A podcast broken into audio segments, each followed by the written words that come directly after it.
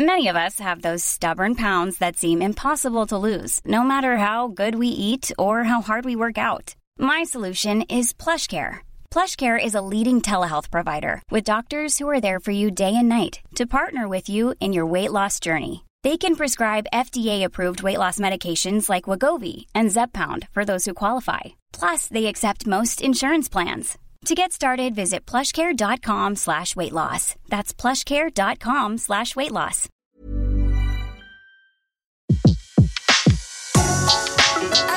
Le meilleur de séances radio est maintenant sur We Love Cinéma. Bienvenue dans Flashback, euh, votre émission sur le cinéma de patrimoine. Euh, Mon cher Antoine, euh, belle rentrée en perspective. Ah oui, ça, les festivités ne vont pas manquer. En effet, pour ce numéro de rentrée, nous évoquerons deux événements à la Fondation Jérôme Sédou-Paté, l'exposition Muse, portrait d'actrice et le cycle Les pionnières du cinéma, ainsi que la rétrospective Léo Macaré à la Cinémathèque française et le Festival du film fantastique de Strasbourg. Au programme également les ressorties du mois de septembre et particulièrement celle d'Anna Tahan, le dernier film de Joseph van Steenberg, raconté par Antoine Cyr dans son histoire du cinéma. À l'occasion du centième anniversaire de la naissance d'Igmar Bergman, nous avons rencontré la réalisatrice Yannette Magnussen pour son documentaire Bergman, une année dans une vie, en salle le 19 septembre. Et tout de suite, on parle des événements et des rétrospectives. On débute cette partie événement rétrospective avec euh, l'exposition Muse portrait d'actrice à la Fondation Jérôme Sédou Paté qui a lieu du 29 août au 13 octobre, soit une sélection d'affiches, de photos et de documents inédits issus des archives de la Fondation sur les actrices françaises des années 30 qui ont pu inspirer les metteurs en scène et les affichistes. Une exposition qui est complétée par le cycle Les pionnières du cinéma muet qui a lieu du 29 août au 25 septembre et qui revient à travers une programmation d'une trentaine de films sur la carrière de femmes qui, derrière la caméra, ont œuvré pour le développement de l'industrie cinématographique au premier temps du cinéma, qu'elle soit cinéaste, monteuse, scénariste, productrice, et qu'elle se nomme Marie Pickford, Alice Guy, Germaine Dulac, Lois Weber ou Marie Epstein. Pour en parler, nous avons rencontré Stéphanie Salmon, directrice des collections de la Fondation, et Elvira Chamiri, chargée de la programmation et de l'exploitation. Stéphanie Salmon, bonjour, merci beaucoup d'être avec nous dans Flashback pour cette exposition euh, Muse, euh, portrait d'actrice. Alors, euh, pouvez-vous nous dire comment vous avez réuni cette série de photographies? Elle, est, elle existait en fait déjà elle faisait partie des collections de Pathé, des archives de Pathé. Quand Pathé a versé ses archives à la Fondation, ces photographies faisaient partie de tout l'ensemble. Et on les a découverts euh, ben, en les inventoriant tout simplement qui avait des tirages argentiques d'époque, et puis euh, des plaques de verre, euh, 14 cartons de plaques de verre, dont il y a même en- encore des boîtes qu'on découvrira dans les mois à venir. Euh, mais c'est des photographies euh, voilà, qui, font vraiment partie de- des archives et de, l'histoire de Pathé et qui sont présentées pour la première fois. Nous, on a été émerveillés en les découvrant et on a compris qu'il y avait un corpus, une unité, un travail euh, qu'on comprend pas tout à fait parce que notamment les photographes sont anonymes, mais, mais c'est un fond qui, est, qui avait son unité, qui était euh, inédit. Alors, est-ce que vous pouvez nous détailler un petit peu ce, ce fond de, enfin, cette collection de photos? Donc, euh, historiquement, Pathé s'est doté d'un studio de photographie, hein, le studio Pathé Nathan avec Bernard Nathan. Est-ce que vous pouvez nous raconter un petit peu euh, l'histoire de ces photos de Bernard Nathan? Alors, on- Bernard Nathan, il euh, prend la direction de Pathé en 1929.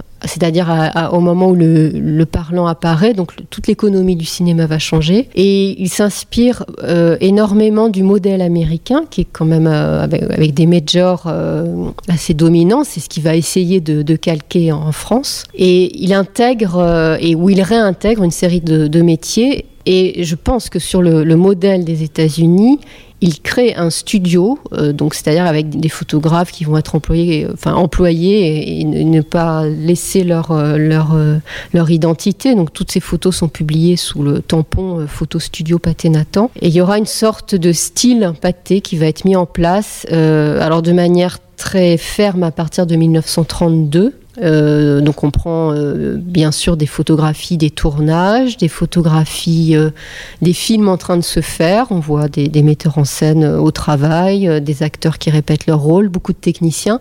Et il y a des séries particulières qui sont consacrées au portrait. Donc les acteurs, les actrices, les metteurs en scène, même, des affichistes ou des scénaristes mais il y a des très très belles séries concernant les actrices. Et moi, je trouvais que c'était intéressant de mettre ça en parallèle avec euh, l'influence des actrices américaines. Alors, c'est pas vraiment ce qu'on voit dans l'exposition, mais le modèle américain est très très présent au début des années 30 dans les revues. Et puis on voit petit à petit qu'il y a une sorte d'école française, notamment à travers euh, ce studio pâté qui, se met en place. Et ces photographies, elles sont vraiment caractéristiques d'un style. Ces photographies, on les retrouve dans une revue qui s'appelle L'Image, euh, qui a été euh, initiée, qui était la revue pâté de, de l'époque, des années 30.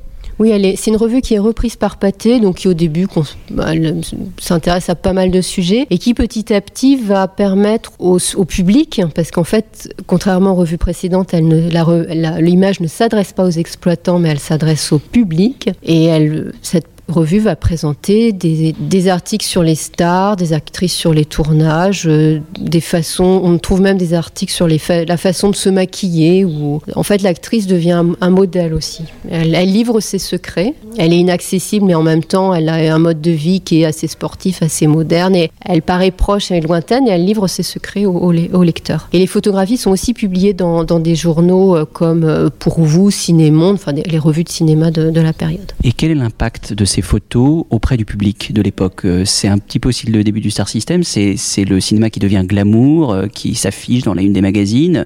Euh, le cinéma change à ce moment-là. Je pense qu'on a, on a déjà ces notions de, de, stars et de vedettes dès les années 20 et même avant, mais l'exemple des photographies pâtées, il est, je crois vraiment que ça se fait en réaction, pas de manière réactionnaire, mais en réaction par rapport à, à l'influence des États-Unis. Il concerne vraiment ces actrices françaises. Très très peu vont s'exporter, sinon Annabella peut-être. Est-ce qu'on peut parler d'impact Je sais pas, mais il y a vraiment un style. Il y a un style qui est complètement différent de, de, ce qu'on peut voir euh, ailleurs dans la presse. Est-ce que vous pouvez nous parler un petit peu de ces actrices justement? On n'en a pas beaucoup parlé. Euh, il y a Arletty notamment, pour citer sans doute la plus célèbre. D'autres moins, euh, sans faire l'historique de chacune. quelles sont celles qui ont, qui ont marqué cette époque-là? Donc chez Pathé, au début des années 30, on il y a énormément de films avec Gaby Morley, qui est vraiment la vedette pâtée, qui est capable d'investir à peu près euh, tous les registres. Euh, des actrices aussi qui viennent du, théâtre, comme Elvire Popesco, comme Marie Marquet, de manière plutôt occasionnelle. Euh, des femmes qui viennent ou du muet ou du musical, mais qui ont des débuts de carrière relativement marqués pendant les années 20, comme Florel qui va élargir son champ de, de, rôle chez, chez Pathé. On va aussi trouver des actrices qui ont eu une carrière internationale. Et on, est à une période où les films se font en version France. Enfin, on n'a pas les sous-titres, donc euh, on tourne des versions françaises avec la même équipe des versions allemandes. Et donc on, on a des actrices venues de l'Est aussi qui tournent des films pour Pathé. Euh, c'est le cas par, exemple de Brigitte Helm. Et puis il y a énormément de jeunes actrices. Donc vous parliez d'Arletty, mais on a aussi euh, Marie Glory, qu'on a maintenant beaucoup oublié, mais qui a beaucoup tourné avec Pathé. Euh, Edwige Feuillère, des femmes qu'on a, mm, qui ont joué un ou deux rôles comme Ginette Did, qui, Gisèle Casatsus aussi, qui joue son premier rôle au cinéma chez Pathé. Et puis, je sais pas, elles sont nombreuses. Donc, et dans cette exposition, on trouve aussi des affiches, euh, des affiches de, films, de belles affiches. Ces créations d'affiches, est-ce que vous pouvez nous en dire un mot Puisqu'on en a quelques-unes là dans l'exposition? Alors les, affichistes, ils sont extérieurs à, à Pâté, c'est pas des, salariés. Certains, comme Sechetto ou Marcel Bloch, vont beaucoup travailler pour la maison. Ils sont. Euh, ce qui est assez euh, intéressant, c'est que contrairement aux années, à ce qui se fera dans les années 40, là, on voit vraiment que c'est on a beaucoup d'affiches avec des portraits d'actrices. J'ai l'impression que c'est une tendance et euh, dans certains cas, la photographie du studio va permettre de créer l'affiche. Elvira Chamiri, bonjour, merci euh, d'être avec nous dans Flashback. Alors, parallèlement à cette exposition Muse Portrait d'actrice, il y a un cycle sur les pionnières du cinéma muet. Comment les femmes au début du siècle, au début de, dans les premiers pas du cinématographe, comment elles ont réussi à s'imposer dans cette industrie très très masculine. Alors c'est une question un peu difficile, mais En fait, au début du cinéma, finalement, je pense que c'était moins difficile pour les femmes de s'imposer parce que le cinéma était moins euh, organisé, si on veut. L'organisation des studios, le fonctionnement des studios n'existait pas à l'époque. Et finalement, elles n'ont pas eu tant besoin que ça de s'imposer. Ça s'est fait de manière plutôt naturelle, en fait. Euh, on pouvait être engagé sur un tournage et se retrouver à faire quelque chose qu'on n'était pas du tout censé faire. Et finalement, les femmes avaient des rôles euh, de productrices, de réalisatrices, sans que ce soit forcément une bataille, on peut le dire après, comme ça a été le cas euh, peut-être plus tard et aujourd'hui et aujourd'hui encore. Voilà, je pense que c'est vraiment le fait que les studios et l'organisation des studios n'étaient pas établis qui a permis justement que pendant quelques années, les femmes puissent avoir et pratiquer des métiers euh, qui ensuite pouvaient être plus difficiles à, accéder. Alors il y a une trentaine de films courts et longs métrages dans ce cycle. Euh, quelles sont les œuvres marquantes que l'on peut y découvrir? Alors il y a plusieurs choses qui sont assez différentes en fait. Euh, vous avez euh, tout un travail de restauration qui a été fait par l'Observe Film et euh, dont on montre une partie pendant le cycle. Donc vous avez huit films qui ont été faits par Alice Guy aux États-Unis. Euh, puisqu'elle avait monté sa boîte de production aux États-Unis. Euh, donc on en passe huit. Euh, ça, c'est des films qui sont assez rares et assez importants. Et de voir sa carrière à l'étranger est assez intéressante puisqu'elle aborde des sujets justement qu'elle n'exploitait pas quand elle était en France. vous avez aussi le film The Blot de Louise Weber. Louise Weber qui a aussi pendant un certain temps été un peu oubliée de l'histoire du cinéma et qui par ses travaux de restauration et les différents travaux de recherche d'historien du cinéma euh, réapparaît un petit peu et dont on parle un peu plus. Euh, il y a quelque chose d'assez assez exceptionnel qu'on va montrer, c'est euh, un fragment d'un film qui s'appelle Vicenta, qui a été fait par Musidora, qu'on a très longtemps cru perdu et qui a été retrouvé et restauré par la Cinémathèque française. donc ça, ça va être un moment fort du cycle. Et il sera présenté par Yvon Dupart, qui est le président de l'association des amis de Musidora, qui travaille justement à la mémoire de son œuvre cinématographique et qui parleront du film de sa carrière et de la restauration qui a été faite euh, sur le film. Alors le cycle, il comprend des cinéastes, des monteuses, des productrices. On peut parler de Marie Pickford aussi qui est très présente. Et puis, vous l'avez cité, Alice Guy, euh, dont on célèbre les 50 ans de, la disparition. On la considère aujourd'hui comme la première femme cinéaste. Il reste encore beaucoup de choses à, célébrer sur Alice Guy. Est-ce que est-ce c'est une des raisons euh, qui vous a poussé à, faire, à proposer ce, cycle de, de pionnières du cinéma? Alors, je ne sais pas si ça a été une raison, mais en tout cas, elle, elle était tout suite, euh, on savait tout de suite qu'elle allait avoir une place euh, majeure euh, dans le cycle. on a fait cycle parce qu'on voulait redécouvrir un petit peu ses filmographies. Alors à la Fondation, ça nous est déjà arrivé évidemment de passer des films qui ont été produits ou réalisés par des femmes, mais vraiment de les mettre à l'honneur dans un cycle qui leur a été consacré, c'était important. C'est vrai que l'anniversaire qui est actuellement celui d'Alice Guy était aussi intéressant. Et puis c'est le travail de restauration aussi qui a, a permis aussi qu'on puisse montrer ces films parce que finalement l'idée de faire un cycle consacré aux femmes nous trottait dans la tête depuis un moment, euh, mais la possibilité de montrer ces films est possible euh, grâce euh, aux différentes restaurations qu'il a été possible de faire. Et puis on a aussi la possibilité de montrer des films ou bien d'aborder des personnes un peu moins connues que Mary Pickford comme vous l'avez dit, ou même qui Alice Gibb qui a été très longtemps méconnue mais qui commence vraiment maintenant à, reprendre un peu sa digne place. On passe un film d'une réalisatrice suédoise qui pour le coup est totalement inconnue en France euh, et qui, on a eu la possibilité de montrer un film en 35 mm. En plus, c'est une des premières fois qu'il passe en France.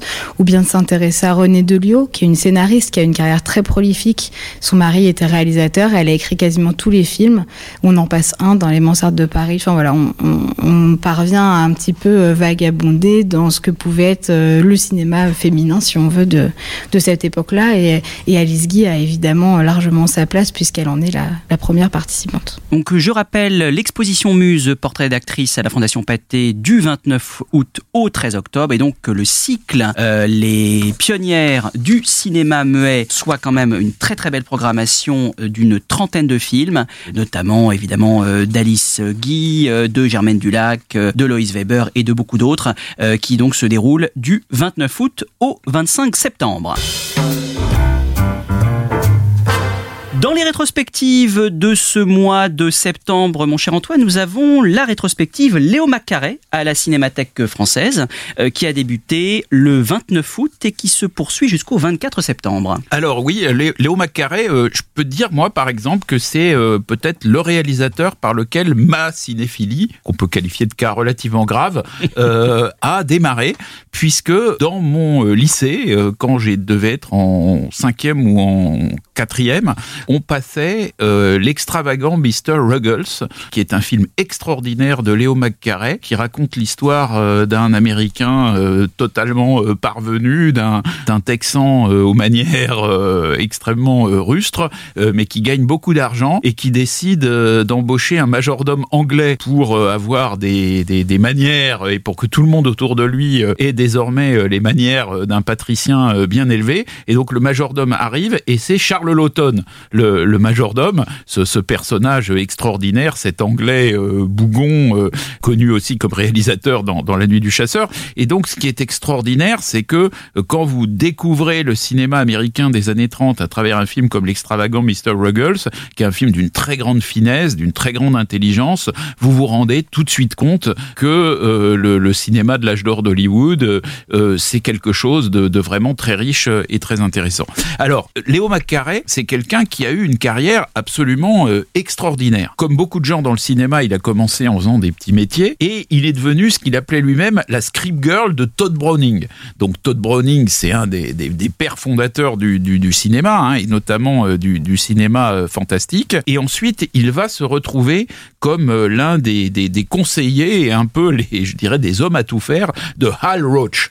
Et Hal Roach, c'est un personnage lui aussi très important de l'histoire d'Hollywood, puisque c'est notamment la personne qui a produit tous les films de Laurel et Hardy. Et donc, Léo McCarey disait en fait euh, lui-même qu'il avait inventé Laurel et Hardy. Il était euh, gagman euh, pour Al Roach, et puis à un moment, il voit arriver d'un côté Hardy, et il voit arriver d'un autre côté Laurel, et il s'est dit, mais au fond, si je commençais à faire des gags avec ces deux types-là, ça va être vraiment drôle, et c'est comme ça, selon en tout cas Léo McCarey, que le duo a été créé. Donc, il y a beaucoup de films avec Laurel et Hardy euh, qui ne sont pas signés Léo Macaré sur lesquels euh, il, il, serait intervenu, d'autres euh, sur lesquels il est intervenu. On va les voir euh, dans cette rétrospective euh, à la Cinémathèque. Au total, il y aurait quand même une centaine de films de Laurel et Hardy sur lesquels Léo Macaré serait lui-même intervenu. Et puis alors, il y a une période de, de, de la carrière de Léo Macaré où il devient d'un seul coup un cinéaste qui va faire des films très importants. Alors je fais peut-être quand même un, un, petit aparté. Beaucoup des gens qui étaient des figures d'Hollywood ont joué dans des films réalisé par Léo McCarey et il a joué un rôle important dans leur révélation. C'est le cas des Marx Brothers, c'est le cas de W.C. Fields, c'est le cas de Mae West. Donc vous voyez, à chaque fois, il y a quand même cette idée que euh, Léo McCarey, c'est quelqu'un qui a, qui a joué un rôle très important dans le fait d'imposer les, les, figures d'Hollywood. Et bien entendu, euh, les, les, les, films euh, dans lesquels il fait ça, on va pouvoir les voir aussi à la cinémathèque. Et puis, Léo McCarey a aussi cette particularité d'avoir réalisé deux fois le même film. Alors, ça, c'est la carrière, je dirais, de vraiment de, de cinéaste, euh, d'auteur de Léo McCarey. On peut dire qu'il y a, y a quelques films de Léo McCarey qui sont vraiment très importants, et je vais venir bien sûr à celui que vous évoquez. Alors, il y a l'extravagant Mr. Ruggles dont j'ai parlé au début, c'est vraiment un des chefs-d'œuvre de, de Léo McCarey, il faut absolument pas euh, le manquer. Il y en a un qui est très bizarrement méconnu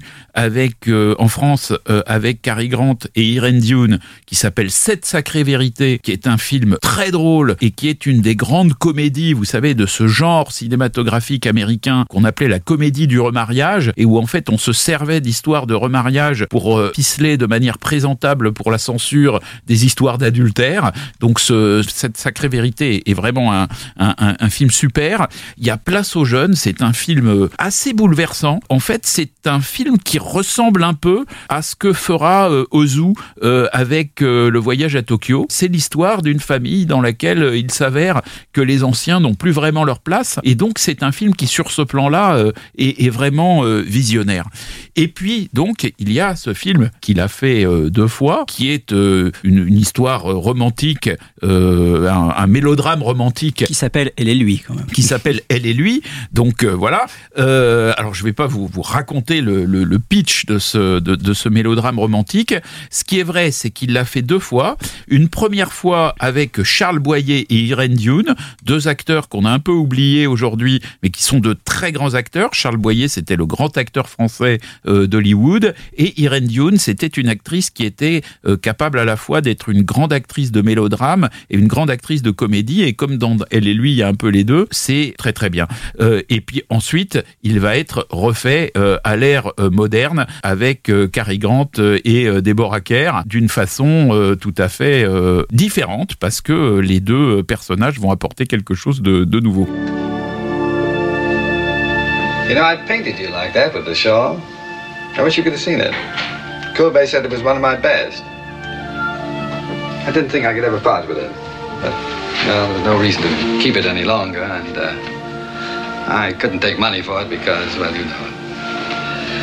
So, uh, Kobe told me a young woman came into the gallery and uh, she liked it.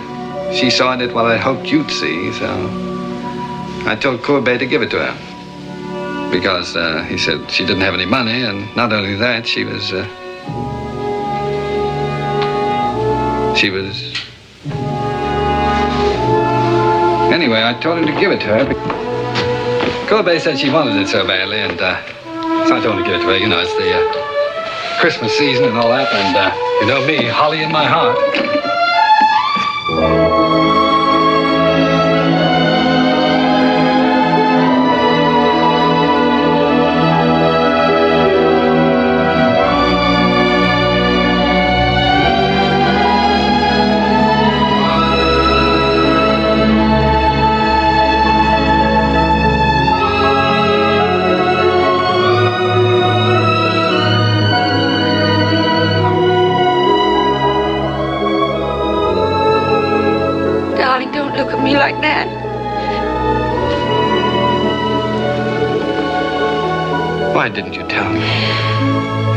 It to one of us, why did it have to be you? Oh, it was nobody's fault but my own. I, I was looking up. It was the nearest thing to heaven. You were there. Oh, darling, don't, don't worry, darling. If, if you can paint, I can walk. Anything can happen, don't you think? Yes, darling, yes, yes,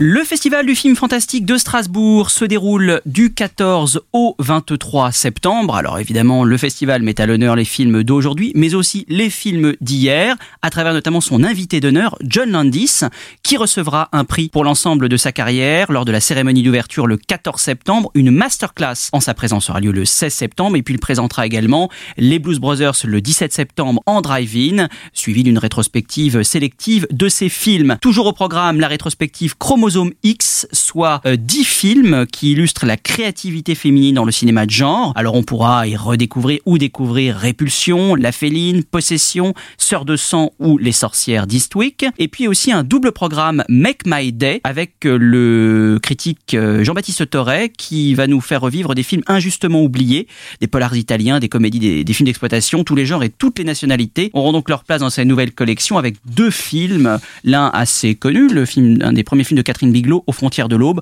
l'autre beaucoup moins, en tout cas euh, pour ma part, La mort a pondu un œuf de Giulio Questi avec Gina Lollobrigida et Jean-Louis Trintignant. Je pense que c'est une rareté à découvrir. Et puis également un concert de musique de films fantastiques le dimanche 19 septembre à l'église Saint-Thomas, reprenant les partitions des plus grands compositeurs de musique de films fantastiques. On pourra entendre du Bernard Herrmann, du John Williams, du Jerry Goldsmith, euh, du Danny Elfman ou du Howard Shore, euh, les musiciens de No Limit Orchestra. Donc nous ferons voyager à travers, euh, à travers des films très célèbres comme Star Wars, Batman, ou encore euh, Conan le Barbare et les Seigneurs des Anneaux ou 2001, l'Odyssée de l'espace. Et enfin, cerise sur le gâteau, projection le 20 septembre de L'Exorciste de William Friedkin à l'église Saint-Guillaume. Voir l'exorcisme dans une église, ça n'est pas tous les jours, donc c'est une belle expérience frissonnante pendant ce festival donc, du film fantastique de Strasbourg du 14 au 23 septembre.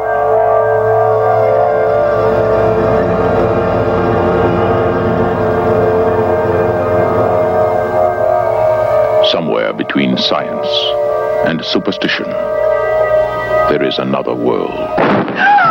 The world of darkness.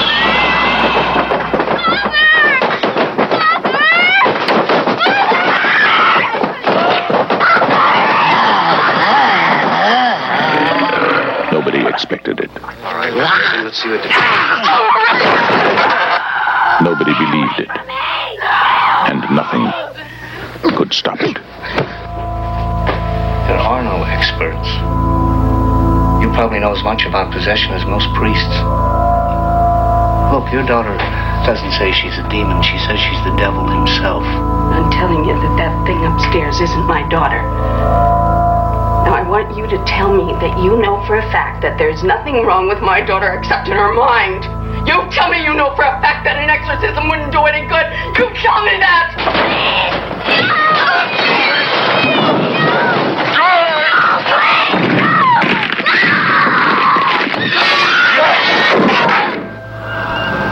The one hope. The only hope. The Exorcist. Nous parlons maintenant des ressorties de ce mois de septembre, euh, mon cher Antoine, et on débute avec euh, un film co-réalisé, en tout cas officiellement, par euh, Ernst Lubitsch et, Georges Cukor, Une heure près de toi, réalisé en 1932, qui ressort le 12 septembre avec Maurice Chevalier, Janet MacDonald et Geneviève Tobin. Oui, alors en fait, il n'a pas été vraiment co-réalisé. Ce qui s'est passé, c'est que Lubitsch était un peu à l'origine euh, du, du développement de la carrière euh, aux États-Unis de Maurice Chevalier et aussi du développement de la carrière de Jeannette MacDonald, euh, qu'on a un peu oublié, mais qui était une actrice extraordinaire, très charmante. Euh, C'était à l'époque, dans la période précode, on l'appelait d'ailleurs la reine de la lingerie, parce qu'elle apparaissait souvent euh, en tenue un peu légère dans les films. Mais en fait, c'était une soprano qui avait une voix euh, extraordinaire, et donc elle est presque la l'une des mères fondatrices de la. Elle est là, en fait la première star de comédie musicale euh, américaine à une époque où les stars de comédie musicale étaient plus chantantes que dansantes. Mais la caractéristique de Jeannette MacDonald, c'est qu'elle combine le fait de chanter euh, d'une façon assez euh, institutionnelle, parce qu'on est encore dans du dans du chant lyrique, euh, avec une façon de jouer qui elle est une façon très moderne euh, et une façon très espiègle. Et donc euh, Lubitsch avait eu l'idée de créer des films musicaux dans lesquels il associerait Chevalier, qui était à la fois chanteur et, acteur euh, aussi, et euh, Jeannette MacDonald. Ce film une heure près de toi est le troisième film euh, du couple Maurice Chevalier euh, Jeannette MacDonald qui en feront au total quatre le, le premier ayant été Parade d'amour de Lubitsch et le deuxième Aimez-moi ce soir de Ruben Mamoulian. Il faut savoir que c'est un film que, que Lubitsch adorait parce que euh, il mélange il y a à la fois euh, le côté vaudeville que euh, Lubitsch euh, aimait beaucoup, il y a le côté pétillant, euh, il y a euh, par moments c'est assez méchant, notamment le, le personnage joué par Geneviève Tobin qui joue un peu la, la femme qui va s'interposer entre Jeannette MacDonald et, et Maurice Chevalier. Et c'est un remake d'un film que Lubitsch avait déjà fait en version muette. Donc c'est extraordinaire parce que c'est un film qui est tiré d'un opéra et que Lubitsch avait fait en version muette donc on peut comprendre euh, quelle était l'envie de Lubitsch de le réaliser en version parlante une fois qu'on pouvait avoir mis le son quand même pour un opéra C'est mieux. c'est quand même mieux. beaucoup mieux euh, de le enfin ou une opérette c'est beaucoup mieux euh, de le faire avec le, le, le son et donc c'est quelque chose qui est vraiment un film qui tenait énormément à cœur de Lubitsch il est aussi un film révéré de Hitchcock et de Kurosawa enfin c'est un film euh, vraiment à voir Why did I kiss that midseat? I still can feel it yet. And now I'm in a spot, and what a spot. For right out there is midseat, and right up there Colette. Should I be brave and misbehave or not? Should I say yes or no? Should I stay home or go?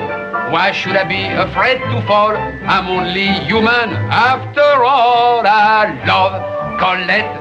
I'm crazy for Colette. But oh, that Mitzi. I kiss Colette and I get all upset. But oh, that Mitzi.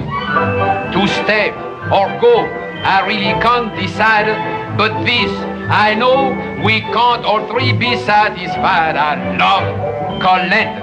I haven't weakened yet, but oh, that Mitzi thank you Autre ressortie de ce mois de septembre, La religieuse de Jacques Rivette, euh, réalisée en 1966, qui ressort le 19 septembre en version restaurée 4K avec Anna Karina, Micheline Prel et Francine Berger. J'ajoute que le film sort la veille hein, en DVD et Blu-ray euh, le 18 septembre. Alors nous sommes au 18e siècle. Suzanne Simonin est cloîtrée contre son gré dans un couvent. Elle trouve un peu de réconfort auprès de la mère supérieure, mais celle-ci meurt peu après et est remplacée par une femme sadique qui ne cesse de brimer Suzanne.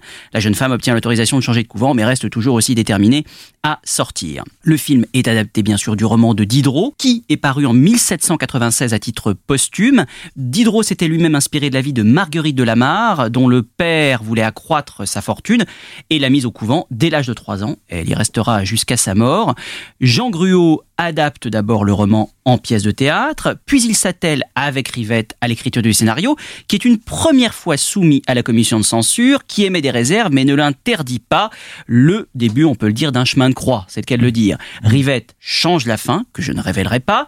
Alain Perfit, ministre de l'information du général de Gaulle, reçoit alors des lettres de protestation de religieuses et de l'association des parents d'élèves de l'enseignement libre qui juge le film blasphématoire Tous- alors Tous ces gens-là ne l'avaient pas vu. alors exactement que personne ne l'avait vu et que le film n'était pas encore sorti. Pour calmer les esprits, le film change de titre. Suzanne Simonin, la religieuse de Denis Diderot, plus acceptable.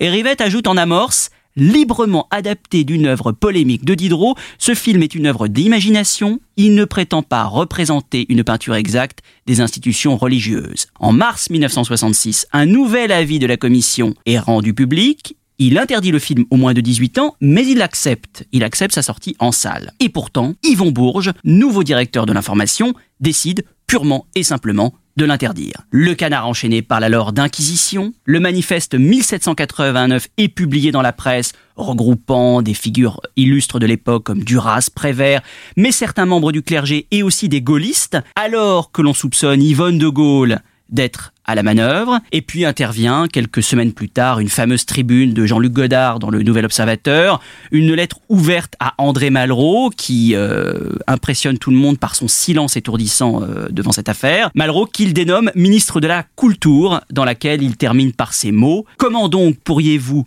m'entendre, André Malraux, moi qui vous téléphone de l'extérieur, d'un pays lointain la France libre. Le ministre reste toujours silencieux. Le scandale prend une ampleur nationale alors que Rivette a toujours déclaré que ce n'avait jamais été son intention. Le film est finalement présenté au Festival de Cannes en compétition. Il ne, il ne reçoit rien mais il est quand même plutôt bien accueilli. Et finalement, la décision d'interdiction est annulée en 1967 les ministres décidément valent à cette époque-là, puisque c'est Georges Gors euh, qui est nommé et qui, alors là c'est pour l'anecdote assez rigolo, envoie son conseiller culturel de l'époque, un certain Romain Gary, qui pense que le film ne peut choquer que par l'ennui profond qui s'en dégage. La religieuse sort finalement sur les écrans en juillet 1967 et totalise 3 millions d'entrées. Alors aujourd'hui, on parle évidemment est-ce que l'histoire du film est-elle plus intéressante que le film lui-même? En le voyant dans une très très belle copie restaurée, il faut le dire.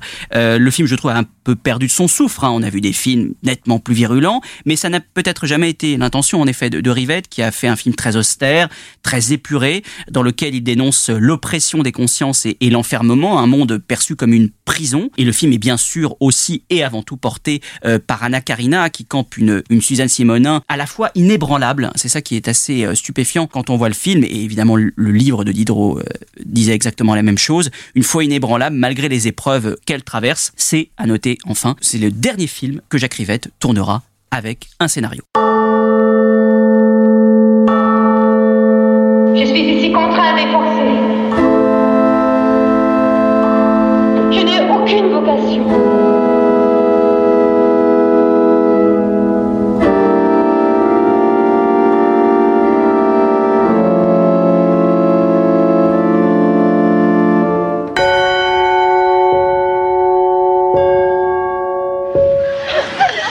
Suzanne, combien vous êtes belle.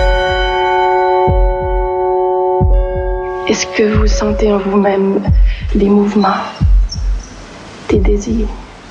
Non. Ta supérieure doit connaître toutes tes pensées. Je demande à être libre. Quoi, sœur Suzanne, vous voulez nous quitter? Oui, madame. Avez-vous prévu les persécutions qui vous attendent? Professeur, l'une de vous a péché gravement contre la sainte obéissance. Vous êtes donc coupable. De quoi? De tout. Je n'ai rien fait qui puisse offenser ni Dieu ni les hommes. C'est donc à parti pris vous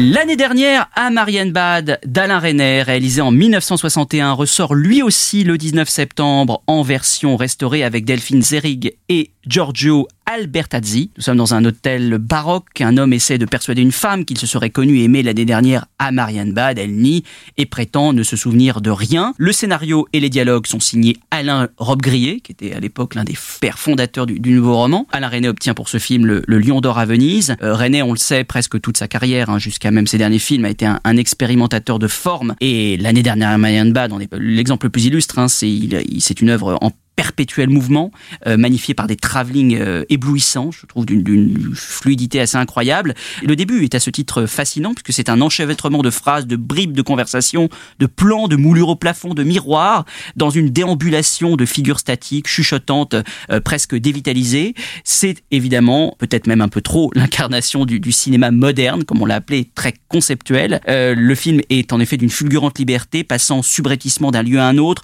au milieu d'une réplique ou d'un changement de costume et puis bien sûr sublimé par une Delphine Zerig, incandescente et, spectrale. On est vite fasciné, mais aussi déboussolé face à cette rêverie mortifère dont on peine parfois à déceler le sens profond. Euh, une œuvre particulièrement exigeante, hein. j'avertis quand même les, auditeurs qui ne l'auraient pas encore vue. Pour René, il le définissait comme ça, c'est une comédie musicale sans chanson qui tente d'approfondir les forces du rêve dont toutes les interprétations demeurent valables, au spectateur à trouver sa propre vérité. M'attendiez. Pourquoi vous attendrais-je? Je vous ai moi-même attendu longtemps. Dans vos rêves?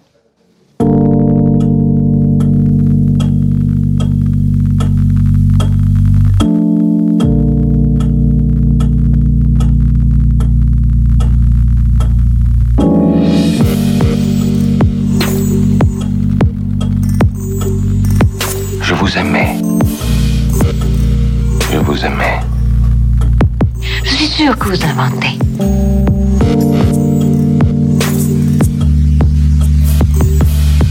Vous m'aviez demandé de ne plus vous revoir. Oh, laissez-moi.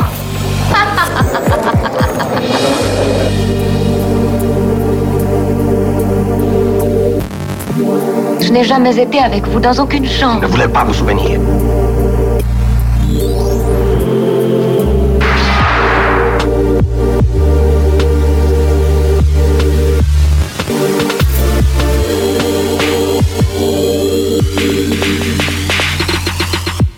Bien, racontez-moi donc la suite de notre histoire.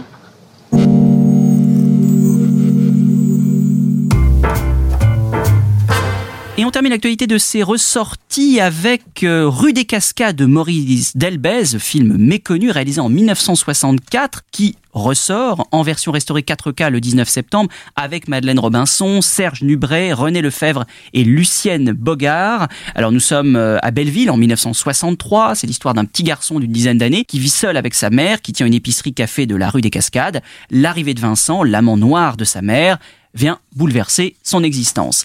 Alors Maurice Delbez, on ne le connaît pas forcément, mais il avait réalisé plusieurs films déjà à cette époque, hein, avec quand même des, vedettes. Lorsqu'il entreprend l'adaptation du roman de Robert Sabatier, Alain et le Nègre, alors il faut dire qu'on était à l'époque en pleine période de décolonisation et il était plutôt osé au début des années 60 de raconter l'histoire d'amour entre une femme blanche, veuve et un homme noir. Alors après un tournage mouvementé que le cinéaste décrit lui-même comme un enchantement épouvantable, le film sort sous le titre Un gosse de la butte dans seulement euh, quelques salles et de l'affiche au bout de seulement une semaine. Cet échec ruine la carrière de Maurice Delbez qui ne tournera plus d'autres films, qui tombe progressivement et très rapidement même dans l'oubli jusqu'à cette très belle restauration initiée au départ par un crowdfunding qui rend justice à cette œuvre assez atypique, qui retrouve à la demande de Maurice Delbez son titre original Rue des Cascades, soit un mélange de, nouvelles vagues quand même avec ce côté naturaliste, cette façon de filmer le village de Ménilmontant, très réaliste en effet, très naturaliste, et puis aussi un ton un peu proche d'un Claude Antan-Lara euh, dans la description de ce café, de ses clients, on retrouve un petit peu ce, ton-là, et puis surtout campé par une bouleversante Madeleine Robinson dans un rôle difficile et assez moderne pour l'époque. Alors il faut dire que plusieurs événements ont lieu autour de cette sortie, hein. il y aura une projection en plein air euh, du film dans la rue des Cascades, il y aura des visites guidées de Belleville, euh, un retour sur les lieux de tournage avec Patrick Bezzolato, et puis une exposition itinérante, hein, des photos de tournage euh, dans le quartier de Belleville. Donc voilà, plusieurs événements organisés autour de cette ressortie le 19 septembre. Demain c'est jeudi. Tu viens à la piscine? Non, je peux pas, je vais au caté. Et toi, tu vas? Pff, Moi, je suis athée. Qu'est-ce que c'est qu'un athée? C'est quand on est pour la révolution. Alain, veux-tu rentrer tout de suite? Je ne ferai jamais rien de ce gosse. Pas vous en faire, c'est l'âge bête. Le mien, c'est bien pareil. Qu'il est timide, votre gosse Elle est ma boule, celle-là. C'est les femmes, ça, mon gars. Tu les connais pas encore? Elles sont quand même pas toutes idiotes. J'en ai marre de faire l'amour comme on fait le ménage. Par devoir conjugal, pour faire propre. Il sent vachement bon ton mouchoir. Une belle petite gueule comme la tienne, faut pas l'abîmer, mon Alain, tu regretterais plus tard. T'as déjà embrassé des filles? Non. Moi, j'ai déjà embrassé quatre garçons. À la fois? On aurait tout eu, hein? Eh oui, c'est la vie. T'as vu? Je l'ai poché à mon père. Un vrai, s'il fait le flic. Un vrai à roulette, tu me le files? Bah le pot, ouais. Avec quoi qui travaille à mon père si je te le file? Vous pouvez pas comprendre, parce que moi, je pense dans l'absolu, dans la philosophie. Ouais, pendant des siècles, on mignote des sauvages, on les instruit, on leur donne nos missionnaires à bouffer. Bonjour tout le monde Alors Antoine, dans votre histoire du cinéma, nous évoquons à la fois Joseph von Sternberg, le fameux cinéaste Pygmalion de Marlène Dietrich, mais aussi un film assez méconnu qui ressort dans les salles le 5 septembre, Anatan, réalisé en, deux temps, entre 1953 et 1958, film qu'il tourna au Japon, que d'ailleurs Joseph von Sternberg considérait comme son plus beau film. Oui, c'est vrai. Euh, Fièvre sur euh, Anatan euh, était considéré par Sternberg comme son plus beau film. C'est en tout cas ce qu'il dit de manière très ferme dans un chapitre assez long qu'il consacre à ce film, par ailleurs à peu près inconnu dans, dans ses mémoires. Moi, j'avais eu la chance de le voir lorsqu'il y avait eu la rétrospective dont Sternberg nous avions parlé, oui. à, la, à la Cinémathèque. Et c'est vrai que c'est un film qui est très étonnant, mais il, au fond, pour le regarder, il faut en effet se dire que Sternberg a, a, a fait de ce film son, son, dernier film, ça a été son, son dernier film, et euh, il a été pendant toute sa vie un, un filmeur euh, des, des, femmes euh, et du, du désir qui est tout à fait important. Je crois que c'est ce qui a dominé son œuvre, et, et, dans une certaine mesure, ce film est un peu le, le, le point final et, et le point d'orgue de, de, cette œuvre, et, et je pense que c'est pour ça aussi que Sternberg y était aussi attaché. Alors retour quand même sur Sternberg lui-même, parce que le, le destin de Sternberg, c'est celui d'un enfant autrichien euh, auquel les mauvaises affaires de ses parents vont valoir une éducation entre deux continents, euh, ce qui n'était pas si fréquent au début du XXe siècle. À 7 ans, euh, il part pour l'Amérique, il retourne à Vienne quand il a 10 ans, puis retourne une nouvelle fois aux États-Unis 6 ans plus tard, on est alors en, en 1910, où il achève un parcours scolaire chaotique, il vit de petits métiers, et c'est à New York qu'il découvre le cinéma comme manutentionnaire dans un entrepôt de pellicules avant de devenir successivement monteur puis opérateur dans des studios de la côte Est. Et ce qu'il faut comprendre, c'est que Sternberg, c'est un réalisateur qui maîtrisait très bien tous les secrets de la pellicule, tous les secrets de la photo, et que ça prenait racine dans un, parcours qui l'avait amené à porter la pellicule, à monter la pellicule et à être euh, euh, chef opérateur à une époque d'ailleurs où il arrivait que le chef opérateur soit aussi euh, réalisateur et, inversement. Dans les 20, il va débuter comme réalisateur à Hollywood. Il croise Charlie Chaplin, Mary Pickford. Il travaille successivement pour la Paramount et la MGM, mais il n'arrive pas à, à percer. Et, et là, il va embarqué euh, pour euh, euh, Berlin, qui est alors la capitale du cinéma, avec l'intention de filmer L'Ange Bleu, tiré de Heinrich Mann, qui raconte la descente aux enfers d'un honorable professeur subjugué par une artiste du Berlin interlope des, des années 20. Et, et Sternberg, qui connaît bien l'Amérique, pense que l'ambiance berlinoise peut faire un succès sur le nouveau continent, et il réussit à convaincre la, la UFA, le grand studio allemand, de produire le film à la fois en allemand et en anglais. Mais il n'a pas euh, cette femme qui doit subjuguer ce professeur, il ne l'a pas. Et donc, il va errer à Berlin à la recherche de son héroïne fatale, va contempler tous les books d'actrices, et c'est dans un théâtre qu'il rencontre cette Marlène Dietrich et décide de l'imposer quoi qu'il arrive. Il dit son maintien impressionnant m'apporta la certitude qu'elle donnerait une allure classique à la tempête que l'héroïne de mon film devait déchaîner.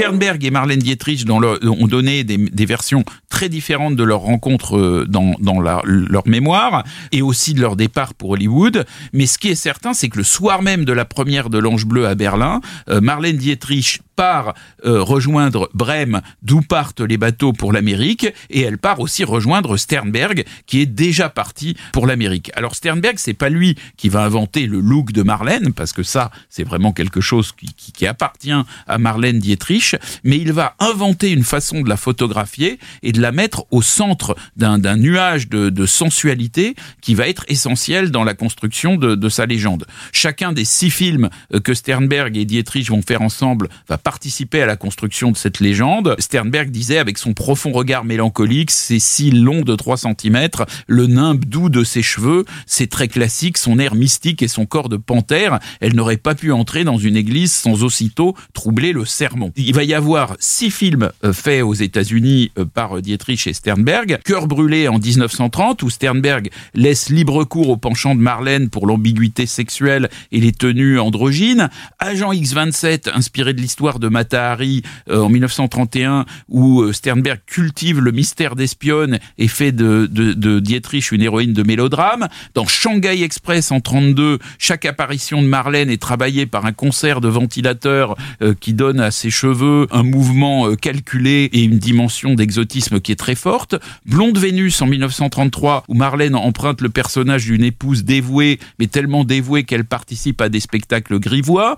L'impératrice rouge, où les tenues de Marlène atteignent un degré de kitsch qu'on adore ou qu'on déteste. Personnellement, j'adore, euh, mais, mais c'est une question de goût. Euh, et puis finalement, en 1934, La femme et le pantin, en 1935, pardon, où euh, Dietrich interprète une vénéneuse espagnole, ce qui d'ailleurs ne plaira pas du tout au gouvernement espagnol, qui essaiera de faire interdire le film, à telle enseigne que la Paramount détruira tous les, toutes les copies et qu'on a ce film uniquement parce qu'on a retrouvé la copie personnelle de Marlène Dietrich. Donc ça a été le, la raison d'un incident diplomatique. La raison d'un incident euh, diplomatique. Et là, bon, bah, la relation entre Sternberg et Dietrich, notamment à cause de, de l'échec de ce dernier euh, film, va devenir euh, une relation beaucoup plus difficile et ils vont arrêter de faire des films ensemble. Et, Sternberg va déclarer avoir cessé de faire du cinéma en 1935. Euh, en fait, il va en faire encore après, mais il va faire vraiment allusion à la fin de, de ce cycle Marlène. Mais alors, cependant, il y a quand même des films, et, on se rapproche de Fièvre sur Anatane,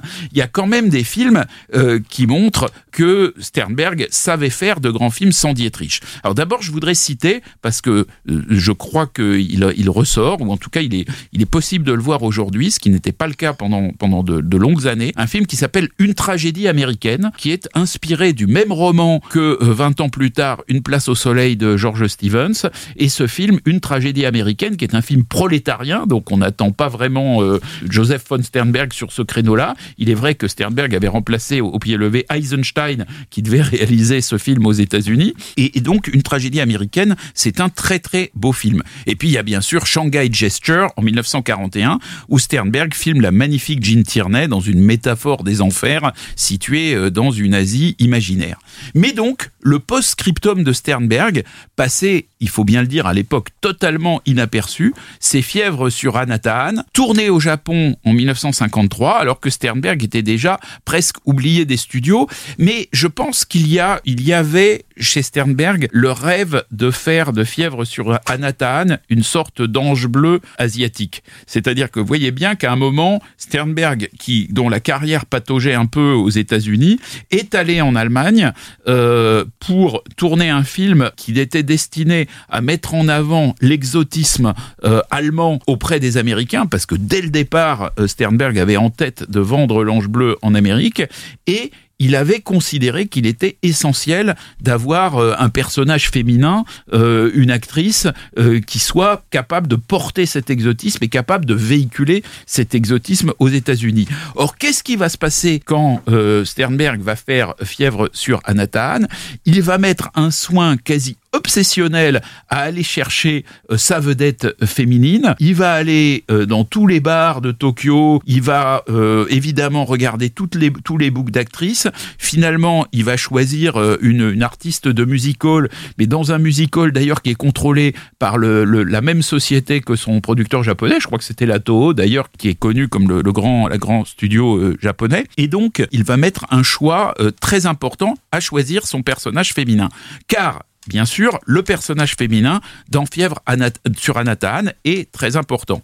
Pourquoi? Oui, Alors, parce que quel est le, voilà, quel est le pitch, quelle est pitch l'histoire, qu'est-ce que raconte le film? D'abord, juste quand même se dire, Sternberg, il arrive au Japon, il n'a pas de pitch, mais il veut, comme il avait réussi, encore une fois, un succès en transportant ailleurs l'exotisme allemand, cette fois-ci, il dit, je vais faire la même chose avec l'exotisme euh, japonais. Ça va, je vous dis tout de suite, ça va pas marcher du tout.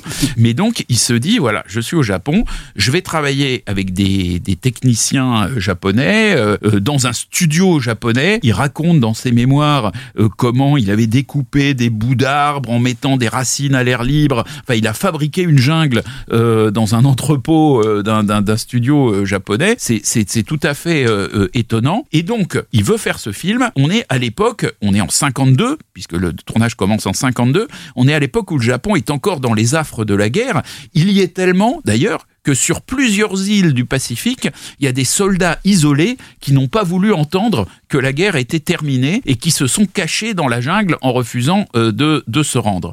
Et Sternberg tombe sur une information brève qui raconte le cas d'un groupe entier de soldats restés pendant six ans sur l'île déserte d'Anatahan. Et donc, après que 13 hommes dans ce groupe sont morts ou ont été portés disparus à la suite de conflits qui tournaient tous autour de la seule femme du groupe, les rescapés ont été évacués en 1951.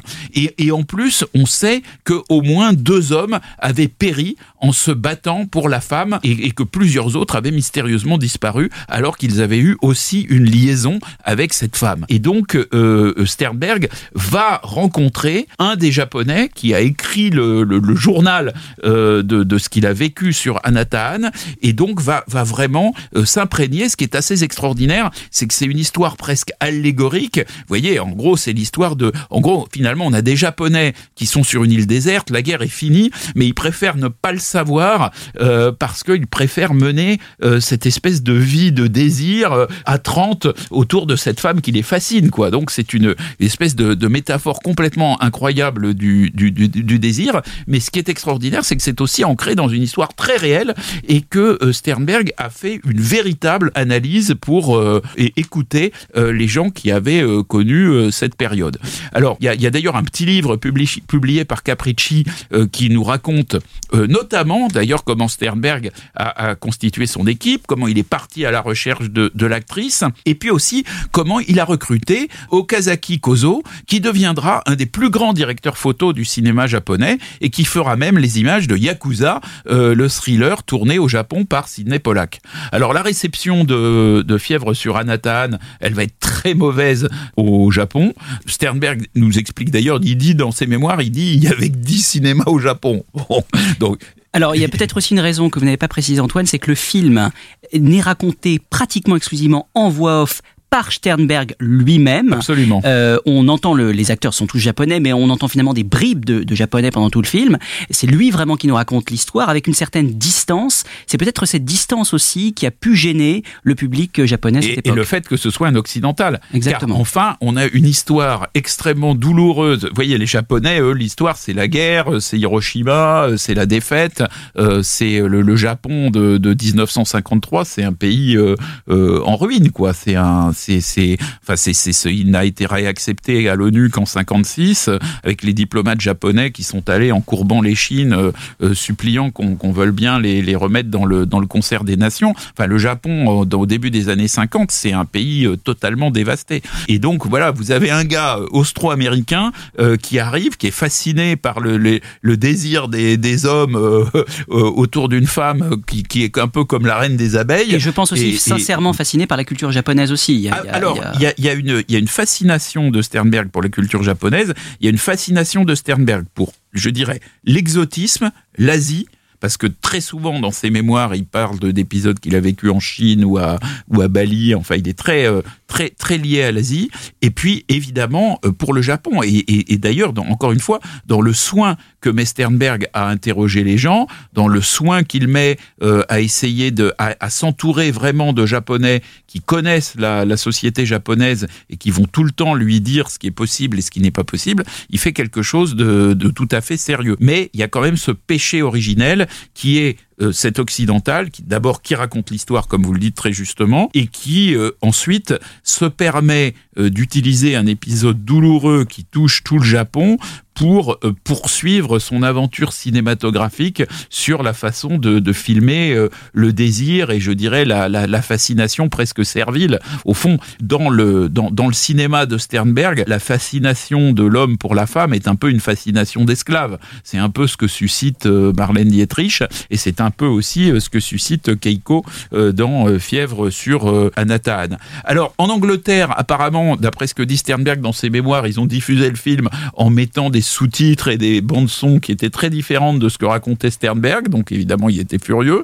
Euh, il, il dit que ça n'a aucun intérêt. Et puis, quand même, il y a un pays où le film, malgré une sortie euh, modeste, euh, a quand même été bien accueilil. Euh, c'est la France, puisque Philippe de Montsablon, dans Les Cahiers du cinéma, Vous êtes euh, allé le retrouver loin. par- oui, il ne faut pas oublier qu'au du de cinéma, Montsablan, il n'y a pas euh. eu seulement Jacques Rivette et, sûr. et- et- et François Truffaut et Jean-Luc Godard. C'est bien de le rappeler. Il y a eu aussi Philippe de Montsablon et c'était lui qui s'était chargé de la critique de Fièvre sur Anatane et il avait parlé d'une œuvre d'art de haute maturité et pour cause c'était le dernier film de Sternberg dans lesquels les exigences du réalisateur se font plus impérieuses et où ses intentions s'expriment dans toute leur complexité. Alors cette très belle critique a-t-elle poussé Sternberg à rajouter des plans des années plus tard et à faire une nouvelle sortie, à reproposer une, version nouvelle en 1958. C'est un film assez curieux en fait, hein, qui a une première sortie en 53 et une nouvelle sortie en 58. Ce qui est certain, c'est que Sternberg euh, aimait beaucoup ce film, qu'il considérait comme son meilleur film. Euh, La, première sortie avait été un ratage,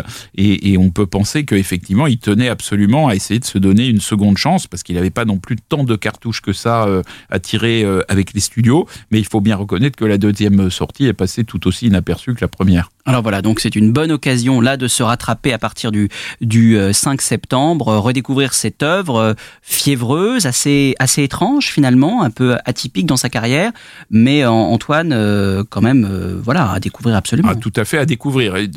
On, on peut aimer ou ne pas aimer, mais c'est un objet tout à fait euh, étonnant qui vaut d'être regardé. Yes, we have picked deepest part of the Pacific Ocean, deep and solemn. And we were to be here for seven long years, and little did we know that the enemy was not in planes overhead. Nor was it the lack of food, the lack of water and medicine, nor the venomous plants that hemmed us in. How could we know that we had brought the enemy with us in our own bodies, an enemy that would attack without notice?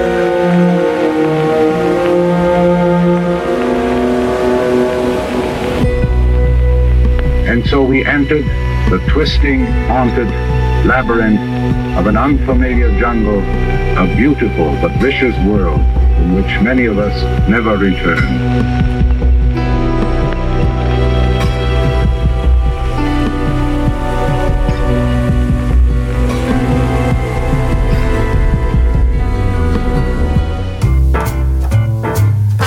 1957, année charnière dans la carrière d'Igmar Bergman. Le cinéaste suédois réalise deux longs métrages coup sur coup, Le Septième Saut et Les Fraises Sauvages, qui vont le propulser sur le devant de la scène du cinéma mondial, faisant de lui l'un des réalisateurs les plus importants de son temps. C'est l'année choisie par Janne Magnusson pour raconter la vie tumultueuse de ce grand artiste pas très aimable, son obsession de la mort, ses très nombreuses conquêtes, son rapport avec les acteurs et ses sympathies envers le régime nazi. À l'occasion du centième anniversaire de sa naissance, coup de projecteur donc sur le documentaire Bergman, Une année dans une vie, dans les salles le 19 septembre, que nous évoquons en compagnie de sa réalisatrice que nous avons rencontrée lors du dernier festival de Cannes, où le film était projeté dans la sélection de Cannes Classique. This is Ingmar Bergman, the world's most iconic film director. The year is 1957, and Bergman is on fire. He's got six gigantic productions opening this year. He's only 38 years old, but has six children with three different women. This year, he makes his greatest artistic discovery. If his films are to be great, they have to be about him. Om jag ska datera någonting så daterar jag efter filmer och iscensättningar. Han hämtar väl hela tiden inspiration från sitt eget liv och klädde ut sig själv i alla olika roller. Han hade ju ständigt ont i magen. Han hade ständigt ångest för att det inte skulle vara bra nog. Har jag gjort en film så är den ur världen. Har jag gjort en pjäs på teater så är det också ur världen. Men det är ju helt omöjligt att förstå hur han kunde klara en sådan enorm arbetsbörda. Tysta! Det var bara när han visste att han var Ingmar Bergman att han hade regler. Jag måste spisa frukost alene, för jag ska skapa. Han hade ju sina Mariekex. I got restless legs. You get that too? He said, I will never mislead you. Han betyder sindssygt meget for mig. Det dumme svin. Jag älskar han ju, selvfølgelig. Bergman's tempo is unfathomable. The works are masterpieces. And it all begins in 1957. How did you know Ingmar Bergman? I don't know Ingmar Bergman at all. Uh, I've tried to figure out uh, who he was um, in a number of projects, but I did speak to him on the phone once. And it was because I, um, I coached Sweden's only male synchronized swim team, and we used to uh, swim formations that we named after his films. So I would stand on the side of the pool and yell, Swim uh, the seventh seal! And they would swim in one way. There were swim scenes from a marriage, and they would swim in another way. And um, I saw a documentary about Ingmar Bergman where I saw that he had a pool in his compound of water. And he was turning 85, so I wrote him a letter. Dear Ingmar, me and my 14 swimmers would like to come and celebrate your 85th birthday by swimming in your pool, these formations. Uh, and I sent him a video cassette of our swimming. and it took two days. and I see uh, in my cell phone a uh, a strange number, and uh, oh my goodness, it must be my Bergman's assistant calling me. And I pick up the phone, and it's Ingmar Bergman himself. Hello, it's Ingmar. And he said that under no circumstances does he want anyone to come swim in his pool, and that he had a big angry dog that would go after us if we came there. But uh, then we talked for a while because this is at the end of his life. It was 2004. He was dead. He died three years later. I think he was quite lonely and it was a really nice conversation. And then at the end of it, I said, "Well, uh, Ingmar, if you look at the video cassette I sent you, maybe you will change your mind." And he said, "Bergman doesn't change his mind," and he hung up. Uh, in 1947, 57. 57, uh, the year of uh, Ryan Strawberries. Mhm. Uh, this is the most important year of his career. I think so, uh, but you know, I'm not a Bergman scholar. But looking at uh, his life and reading books and watching his films, I think that is the most interesting year by far because he's not the big Ingmar Bergman yet. He's still struggling and um, he's wanting to become that huge, uh, huge director. And all that happens in 1957. His whole life takes a, a turn and he becomes this icon eventually. But at that time, he still doesn't know that. He's struggling, but he's also brilliant and he he makes that in, in, incredibly important decision in how he's going to make his films. And then he just is a, is a monstrous machine of creativity, which is fun to look at. Is it astonishing to know that he was obsessed by death at only 30 years old? Uh, I, I think about death all the time, since I was like 12. So I don't know, maybe that's a Swedish thing. Don't you think about death? Why is it Swedish thing? I, I don't know. Uh, I, I think a lot of people, in, in, at least in Sweden, we talk about death. But, you know, I, I can't answer that. Sorry. Had he not become to an overwhelming a figure in a Swedish life, uh, people say he's more important than Strindberg. That, are, are you agree with that? Uh, I, yeah, I think so. Uh, I think he's the most interesting and important uh, Swede uh, ever. I think uh, Strindberg was really interesting, but it doesn't compare to Bergman.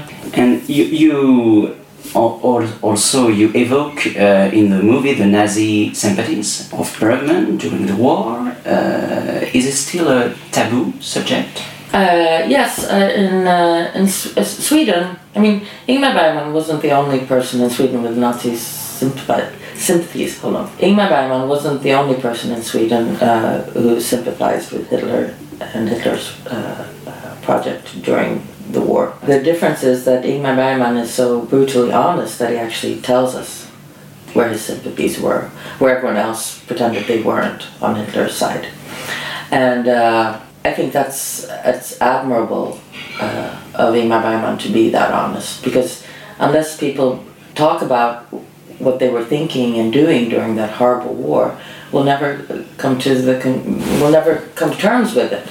If everyone lies and says, "Oh no, it wasn't me," we'll get it back, and that's what's happening today, at least in Sweden, I think in a lot of Europe. Uh, the right wing is growing strong again because I think we never had that discussion properly. And um, I know in Sweden, people were so afraid of Russia that uh, Hitler seemed like a good alternative. And so Bergman wasn't alone at all. But in Sweden today, it, it is a taboo subject. People don't uh, want to talk about what Bergman thought during World War II. Which is strange because he clearly wants to talk about it himself. He writes about it in his autobiography. I've seen an interview that he does with Jörn Donner. Unfortunately, we were not granted access to that material. But where Ingmar is showing Jörn Donner what he was doing in, in Nazi Germany in 1936. Um, so he wants to talk about it, but nobody else does. It's it's a little bit difficult to accept when we saw his movies uh, to accept that he yes he had that kind of sympathies. It's it's strange, no? Yeah, it's, it's horrible. Of course it is. Uh, but he wasn't alone, which I think is interesting. And I think we need to talk about how many of us, I mean, I wasn't alive then, and I, how many Swedes and Europeans uh, agreed with what Bergman was thinking at the time. Uh, he, he was making dark films. You agree with that? He made dark film, but the audience at this, at this time saw them. Why? According to you, why? Why uh, he had uh, success, even if his movies are dark and hard. Well, you know, I think Bergman is a great entertainer and storyteller. And a film like The Seventh Seal, which is about death, death walking around talking to Max von Sydow, it's also a very funny film. I mean, there's scenes in that film that make you laugh. And I think all of Bergman's films have uh, uh, an element of humor, even the darkest films. Uh, and you know, I see the films, and they're not even, they're old today, but I like them. So why shouldn't an audience, a contemporary audience, have liked them? It, it, it doesn't. It, it makes sense to me that there's a line to see the seventh seal, or there's a line to see the silence. Must one be necessarily a bad father, and faithful with women and friends, to be a great artist? Uh, no, I don't think so. I think uh, you can probably be a good father and uh, uh, or a good mother and a faithful spouse and a great artist. Uh, in the case of Ingmar Bergman, 1957, it wasn't so. I mean, he, couldn't, didn't have time for his children, and he didn't have time to be faithful. All he had time to do was his art. And uh, th- that, that's why he's a genius, or uh, it's a part of himself. I don't know. Uh, Ingmar Bergman is a genius. This particular year is a very strange and fantastic year. And uh, I think if you see the film and think about 1957, it's up to you to decide really uh, what you think. Was it worth it?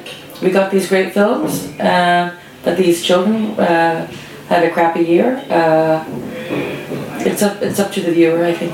It's for you um, a, a new thing when you made the documentary. You know before that uh, the autobiographical part is very important in his film. It's uh, you know you've known already, or you discover when you making the documentary. No, uh, with Fanny and Alexander, it's always been uh, kind of a known fact, at least in Sweden, that this is Ingmar Bergman's film about his childhood. And everyone in Sweden always thought, well, he's Alexander, because he's a boy and he grows up to be a man. And we know that his father was a priest, and, and Bergman has talked a lot about the, the violence of his upbringing. So it, we all, we've all known that Bergman was beaten as a child, and in Sweden, we every year at Christmas, uh, uh, the Swedish National Television broadcasts Fanny and Alexander. And we've been uh, fed with this film and the myth of Bergman's childhood uh, for as long as I can remember. So first, it was incredibly interesting to find another voice because nobody's ever talked about this childhood except for Bergman, and we've all grown up with it. It's in our spine. So to find the his brother, who's an obscure figure, uh, talking about the same story that we know by heart was just amazing. I visit Fareux. Fareux is it? uh, Fårö. Fårö. Fårö. Very good. I visited Fårö uh, many years ago, and uh, for me it's um, wonderful, wonderful uh, landscape of the loneliness. Yeah. and Bergman uh, loved that. He, he, he passed away at Fareux. Uh, he's the, probably the, the best uh, uh, set of his career, no? What, what do you think? Yeah, I, I think Fårö is, uh, is amazing. It's I've been there many times. It's beautiful. It's very un-Swedish. I mean, um, but it's interesting that at the top of his career, when he's you know just hugely famous, that he packs up and moves to that island, which is very lonely. It's, uh, but I guess it's very Bergman. And uh, for finish, what do you think he brought the most to the cinema?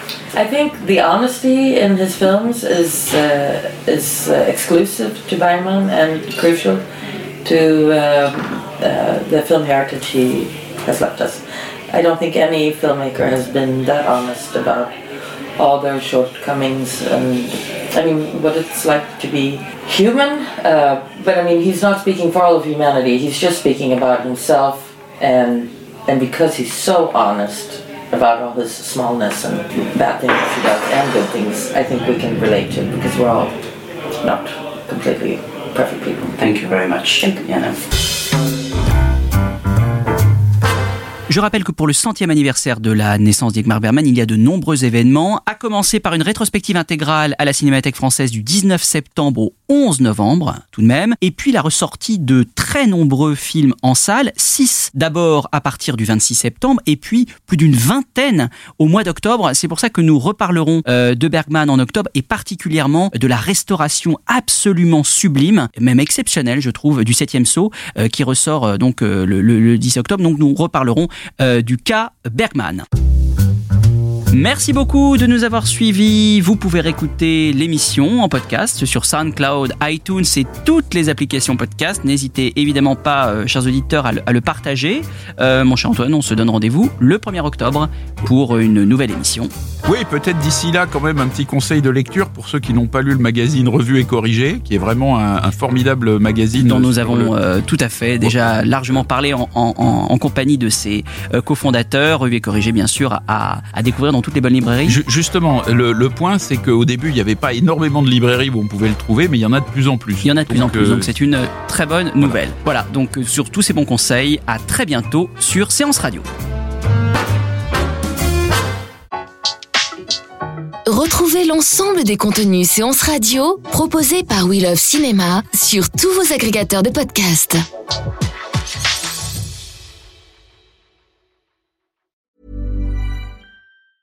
Mom deserves the best, and there's no better place to shop for Mother's Day than Whole Foods Market. They're your destination for unbeatable savings, from premium gifts to show-stopping flowers and irresistible desserts. Start by saving 33% with Prime on all body care and candles. Then get a 15-stem bunch of tulips for just $9.99 each with Prime. Round out Mom's menu with festive rosé, irresistible berry chantilly cake, and more special treats. Come celebrate Mother's Day at Whole Foods Market.